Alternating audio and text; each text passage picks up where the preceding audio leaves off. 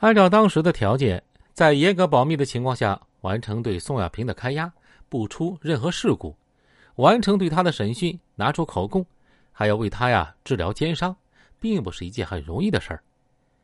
就关押地点来说，不能把他关押在看守所，只能在刑警大队内部找条件。宋亚平回到宜宾之后，先被押在刑警大队的四楼办公室，后来转移到技术室。指挥部决定由分局刑警大队副大队长薛松和李玉文的二中队承担这项特殊的任务。他们不仅要负责对宋亚平的看押，做到不伤不残、不死不逃，还要负责他的生活和安全，同时还要做好保密工作。隔绝看押地点和外界，包括警方内部非专案人员的一切联系。为此，他们排除班次，二十四小时不间断的看守这些特殊犯人。宋亚平曾被判刑，蹲过九年监狱，很懂得怎么跟警方打交道。警方当然也知道如何对付他。刑警大队备有脚镣。宋亚平押解回来，手铐脚镣立马戴上。为什么这么做呀？这是给他施加一种无形的压力，让他明白警方已经知道他犯的是什么罪，不要有侥幸心理。甭看宋亚平在火车上是一副熊样子，那是在突然打击下一种失态啊。回到宜宾，他已经把自己调整过来了，满脑子想的都是如何对付警方，解脱自己。袁宝坤找他谈话，任春风找他谈话，杨光找他谈话，宋亚平一口咬定：“我什么都没做，我做的事儿都已经说过了，别的我无话可说。”他抱定一副啊死猪不怕开水烫的啊赖相，跟警方啊就泡上了。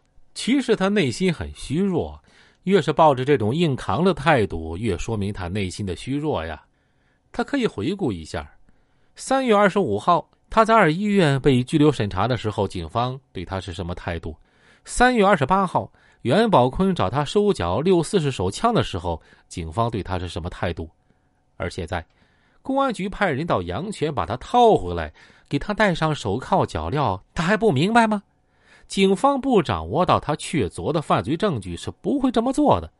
火车上，他对袁宝坤说过许多抱怨隋文昌的话，流露他的不满情绪，也是为自己开解。这说明他已经把自己摆在一个岔路口上。他现在所要判断的是，警方都知道哪些事儿，他还能否躲过这一劫？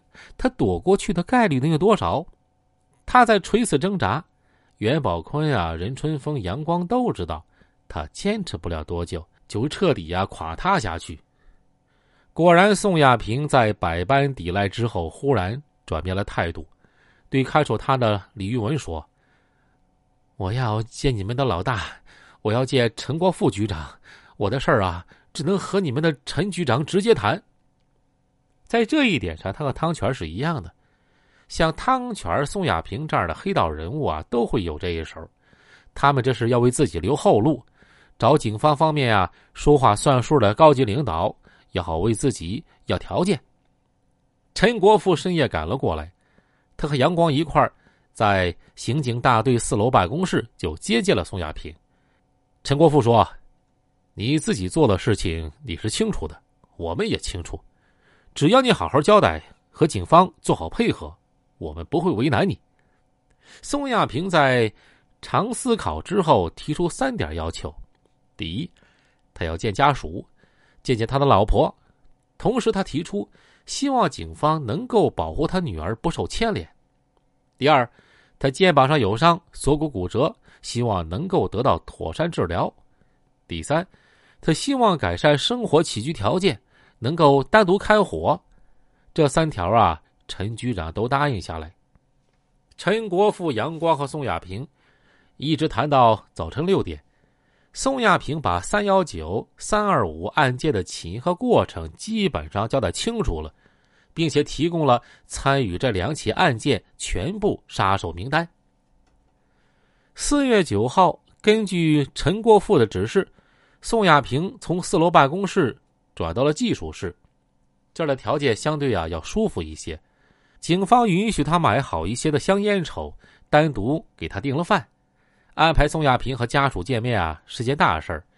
警方预先做通了宋亚平家属的工作，告诉他这件事儿不能跟任何人讲起，那传出去对宋亚平不利，对你自己也不利，可能会给家庭带来危险。宋亚平夫妻见面，宋亚平知道啊自己前途未卜啊，大哭了一场。也是在四月九号这天，警方通知一名骨科医生为宋亚平做了检查，根据他的伤情，为他做了锁骨钢针固定手术。为了减轻自己的罪责，也是因感激警方，宋亚平主动提出，他可以协助警方抓到杀害孙文昌的四大枪手之一岳书鹏。